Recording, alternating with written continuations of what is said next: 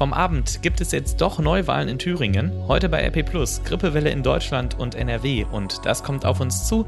Rhein-Derby in der Bundesliga und Oscarverleihungen in Los Angeles. Heute ist Freitag, der 7. Februar 2020. Der Rheinische Post Aufwacher.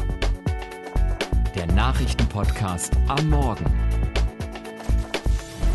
Guten Morgen, mein Name ist Sebastian Stachorer und ich schaue gemeinsam mit euch auf die Themen, die heute wichtig werden. Uns beschäftigt da weiter die Situation in Thüringen. Nach nur 24 Stunden im Amt hat der neue Ministerpräsident der FDP, Thomas Kemmerich, angekündigt, sein Amt wieder abgeben zu wollen. Er werde die Auflösung des Landtags beantragen, um eine Neuwahl zu ermöglichen. Dem muss der Landtag mit einer Zweidrittelmehrheit zustimmen und die ist noch nicht sicher, denn dem müssten neben Linken, SPD, Grünen und FDP auch Teile der CDU und oder der AfD zustimmen. Gestern Abend gab es ein langes Krisengespräch zwischen CDU-Chefin Annegret Kramp-Karrenbauer und der Thüringer CDU, denn vor Ort will man lieber versuchen, ohne Neuwahlen weiterzumachen und die Situation im Parlament selbst zu lösen. Wenn das aber nicht möglich sein sollte, müsse es Neuwahlen geben, sagte Kramp-Karrenbauer gestern Abend. Personelle Änderungen in Thüringen sind derzeit nicht unmittelbar absehbar. Sowohl Mike Moring, der Fraktionschef der CDU in Thüringen, als auch Thomas Kemmerich haben sich von ihrem jeweiligen Landesvorstand das Vertrauen aussprechen lassen. Und auch die Linke hat klargestellt, kommt es zu Neuwahlen, ist ihr Kandidat weiterhin Bodo Ramelow. Marcel Ronge berichtet für die Deutsche Presseagentur aus Erfurt. Marcel, man muss ja schon Fiasko sagen zu dem, was da im Landtag passiert ist. Wie ist denn die Stimmung in Thüringen? Also die meisten Thüringer sind sich einig. Die Art und Weise, wie Kemmerich gewählt wurde, gefällt ihnen nicht. Und auch gestern Abend gab es in Erfurt und Jena noch Demonstrationen mit hunderten Teilnehmern gegen den Wahlausgang. Lief aber alles ohne besondere Vorkommnisse, sagt die Polizei. Und wenn man sich auf den Straßen so umhört, da sprechen viele von einer Katastrophe für das Land. Vor Neuwahlen, und die stehen ja schon seit der Wahl am Mittwoch im Raum, haben besonders die Demonstranten hier keine Angst. Kommt es tatsächlich dazu, glauben Experten aber, dass sich die Machtverhältnisse im Landtag nicht nochmal groß verschieben würden werden. Vielen Dank, Marcel Ronge in Erfurt. Auf Bundesebene hat FDP-Chef Christian Lindner angekündigt, heute Mittag im Parteivorstand die Vertrauensfrage zu stellen. Er selbst könne das Amt weiterführen, da deutlich geworden sei, dass es zwischen AfD und FDP weiterhin keinerlei Kooperation geben würde. In Bezug auf Kemmerich warb er um Verständnis, Kemmerich sei von seiner Wahl überrascht worden. In Berlin kommt heute Morgen auch die CDU zu einer Sondersitzung zusammen. Die aktuellen Entwicklungen lest ihr natürlich bei RP Plus auf RP Online. Die drei Astronauten von der ISS-Station sind sicher zurück auf der Erde. Gestern landeten der Italiener Luca Pamitano, die US-Amerikanerin Christina Koch und der Russe Alexander Squarzo in Kasachstan.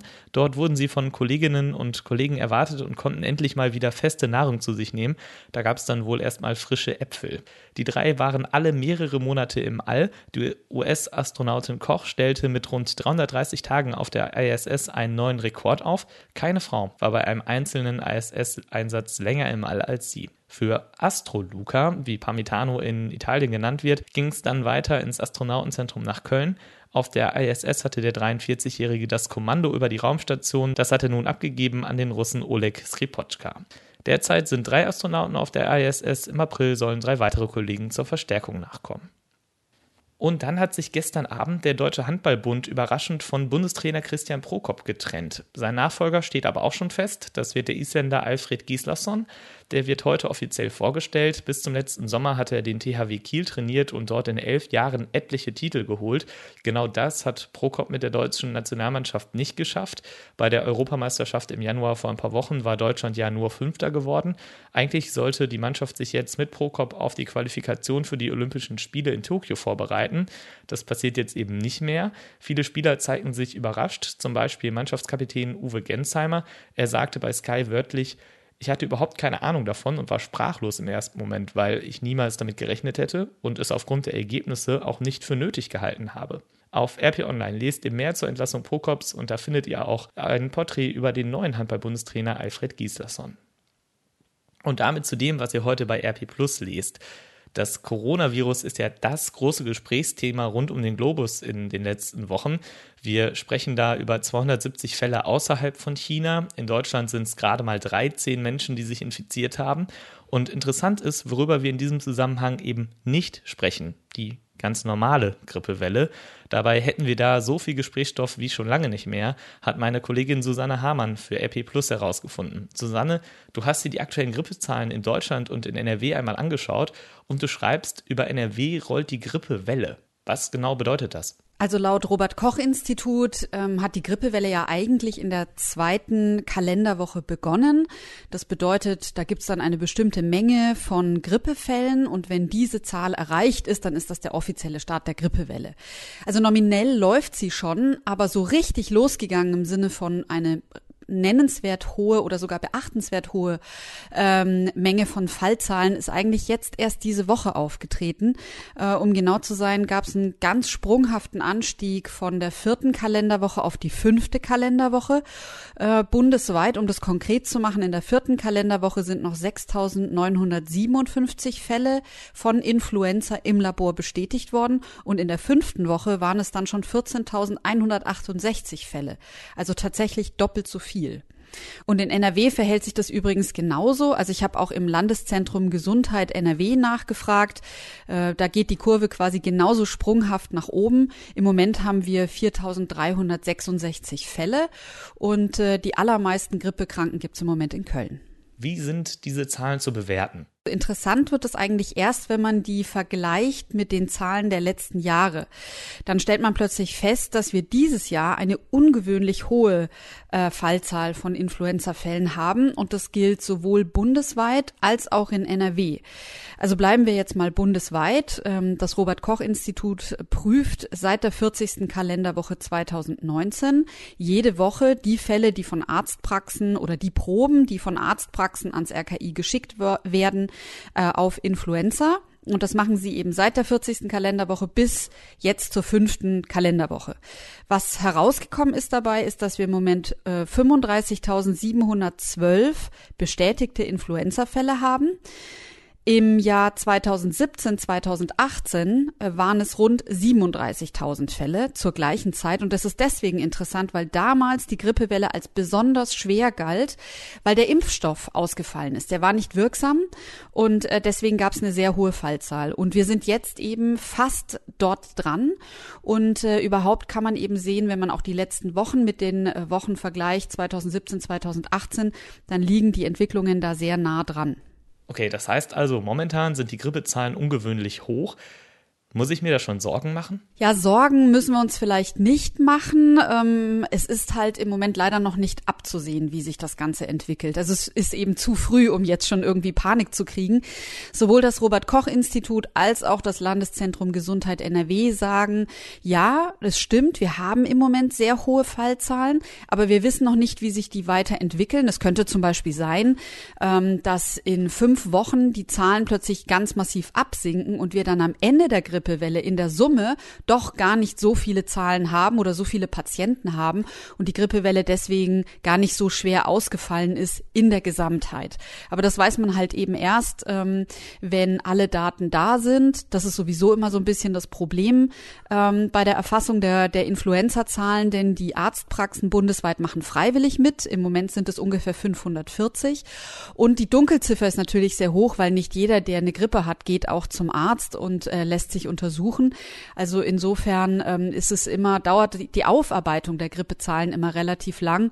Und äh, die Todesfälle sogar werden meistens erst im September bekannt gegeben, weil dann erst das Statistische Bundesamt diese veröffentlicht. Wie kann man sich denn am besten gegen die Influenza schützen? Der wichtigste Schutz, auch jetzt immer noch, laut Experten, ist, sich eine Grippeimpfung geben zu lassen. Die dauert zwar zwei Wochen, bis sie richtig wirkt und in dieser Zeit kann man auch noch eine Grippe bekommen, ähm, aber insgesamt dauert die Grippewelle eigentlich immer so bis zu vier Monate. Sie läuft jetzt überhaupt erst so einen knappen Monat quasi und fängt erst richtig an, sodass ähm, wer sich jetzt noch impfen lässt, äh, der wird wahrscheinlich den zum Höchststand sozusagen ähm, dann schon einen richtigen Schutz haben und das ist natürlich äh, das ist natürlich gerade für Risikogruppen, Senioren, Menschen mit Vorerkrankungen ganz wichtig.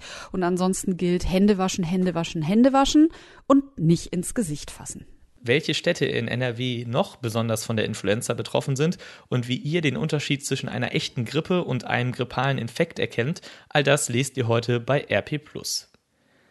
Und wenn ihr Auto fahrt, dann habt ihr im vergangenen Jahr vielleicht das Gefühl gehabt, länger im Stau gestanden zu haben als früher.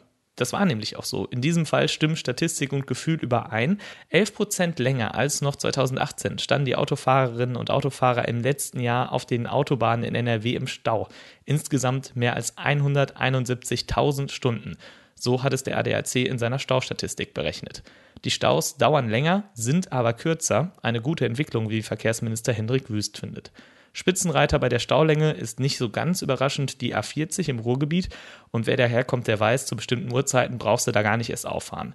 Mehr als 50.000 Kilometer Stau waren es dort 2019. Das ist mehr als einmal um die Erde rum. Deutlich verbessert hat sich dagegen die Lage auf der A2. Da ist die Staulänge im Vergleich zu 2018 um fast ein Drittel zurückgegangen. Noch viel mehr Zahlen aus der Statistik, wo ihr auf den 31 Autobahnen in NRW am häufigsten im Stau steht und welche Gründe das hat, lest ihr im Wirtschaftsteil der RP und natürlich auf RP+. Und das wird heute noch wichtig. Der französische Staatschef Emmanuel Macron hält heute eine Rede zur nuklearen Abschreckung. Am Vormittag wird Macron in Paris über die Verteidigungsstrategie des Landes sprechen und sich zum Atomarsenal Frankreichs bekennen, heißt es aus dem Élysée-Palast. Der Präsident will die europäische Verteidigung eigenständiger machen und damit auch unabhängiger von den USA. Macron werde europäische Partner zum Gespräch über die nukleare Abschreckung einladen, heißt es. Die Verantwortung für seine Atomwaffen wolle Frankreich aber nicht teilen. In Dresden wird heute Walzer getanzt. Beim 15. Semper-Opernball sollen Tausende unter dem Motto märchenhaft rauschend Dresden jubiliert tanzen und feiern. So richtige Feierstimmung kam im Vorfeld der Veranstaltung aber nicht auf. Ägyptens Präsident Abdel Fattah al-Sisi sollte mit dem Ballorden geehrt werden. Daran gab es heftige Kritik. Judith Rakers und Marei Höppner hatten bekannt gegeben, die Veranstaltung unter diesen Umständen nicht moderieren zu wollen. Inzwischen wurde al-Sisi die Auszeichnung aberkannt. Alle weiteren Ordensverleihungen auf dem Ball wurden gestrichen. Parallel zum Sempernopernball in der Oper und auf dem Theaterplatz feiern alternative Kunst- und Kulturschaffende nun auf dem Schlossplatz den ersten Dresdner Seifenopernball. Und natürlich schauen wir auch kurz auf den Spieltag der Fußball-Bundesliga. Da steht das Rhein-Derby an. Borussia München-Gladbach empfängt den ersten FC Köln. Das ist ja immer eine brisante Partie auf dem Platz und auch auf den Rängen. Der Blick auf die Tabelle zeigt da einen ziemlich großen Abstand zwischen den beiden Mannschaften. Zehn Plätze und 16 Punkte liegt die Borussia vorm FC. Doch der Schein trügt ein bisschen. Köln hat fünf der letzten sechs Spiele in der Bundesliga gewonnen. Nur der FC Bayern hat in dieser Zeit mehr Punkte geholt. Gladbach hingegen hat aus den letzten sechs Spielen nur zwei gewinnen können.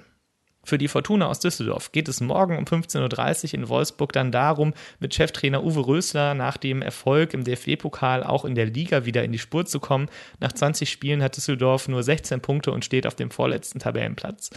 Für Leverkusen geht es indessen in einem schweren Heimspiel gegen Borussia Dortmund. Um 18.30 Uhr ist da morgen der Anstoß. Beide Teams haben unter der Woche im DFB-Pokal gespielt. Dortmund ist in Bremen aus dem Wettbewerb ausgeschieden. Leverkusen hat am Mittwoch mit einem Sieg gegen Stuttgart das Ticket fürs Viertelfinale gelöst. Außerdem wird mit Spannung erwartet das Spitzenspiel zwischen Tabellenführer FC Bayern München und dem direkten Verfolger Rasenballsport Leipzig. Das ist am Sonntagabend. Und am späten Sonntagabend, schon in der Nacht zum Montag bei uns, werden in Los Angeles die Oscars verliehen. Der rote Teppich liegt da schon, der ist knapp 300 Meter lang, 10 Meter breit. Insgesamt sind das also so 3000 Quadratmeter, in Fußballfeldern umgerechnet fast ein halbes Fußballfeld. Sören Gies berichtet für die deutsche Presseagentur aus Hollywood. Sören, Wer sind die großen Favoriten bei der Verleihung? Also Topfavorit ist ganz klar der elffach nominierte Joker, eine Comic-Verfilmung. Das muss man sich mal auf der Zunge zergehen lassen und nominiert in gleich mehreren Spitzenkategorien wie bester Film, beste Regie und bester Hauptdarsteller. Äh, wenn Joaquin Phoenix da nicht endlich seinen ersten Oscar holt nach bisher drei Nominierungen ohne Trophäe, dann fresse ich den sprichwörtlichen Besen. Auch gute Chancen hat der dreieinhalb Stunden Mafia-Marathon The Irishman von Martin Scorsese für Netflix mit zehn Nominierungen, genau wie das Kriegsepos 1917 und äh, Once Upon a Time in Hollywood von Quentin Tarantino. Vielen Dank an Sören Gies nach Los Angeles. Wer die Preise dann abräumt und was bei den Oscars sonst noch passiert, das lest ihr in der Nacht von Sonntag auf Montag natürlich bei RP Online. Da begleiten wir die Veranstaltung ausführlich. Abschließend schauen wir noch aufs Wetter für NRW. Wir sehen heute Sonne. Es lockert im Tagesverlauf vom Niederrhein her auf. Am Nachmittag ist es dann in ganz NRW sonnig und trocken, meldet der Deutsche Wetterdienst. Dazu gibt es Temperaturen von 6 bis 10 Grad. Trotzdem, in der Nacht hat es stellenweise gefroren. Es kann also morgens hier und da noch glatt sein. Das gilt auch für morgen früh. Heute Nacht kühlt es nämlich deutlich äh, ab auf 1 Grad am Niederrhein und Richtung Osten von NRW sogar auf minus 3 Grad. Morgen kommen dann auch die Wolken wieder zurück. Gelegentlich regnet es dann auch bei milden Temperaturen bis zu 12 Grad und aufkommendem mäßigem Wind. Und dieser Wind, der wird dann in der Nacht zum Sonntag immer stärker. Für den Sonntag selbst gibt es eine Sturmwarnung. Bei bis zu 14 Grad sind dann stellenweise orkanartige Sturmböen mit mehr als 140 Stundenkilometern möglich. Passt also auf, wenn ihr am Wochenende draußen unterwegs seid. Das war der Rheinische Post Aufwacher vom 7. Februar 2020. Ich bin Sebastian Stachorra. Ich wünsche euch einen guten und erfolgreichen Freitag und ein schönes Wochenende. Macht's gut. Mehr bei uns im Netz www.rp-online.de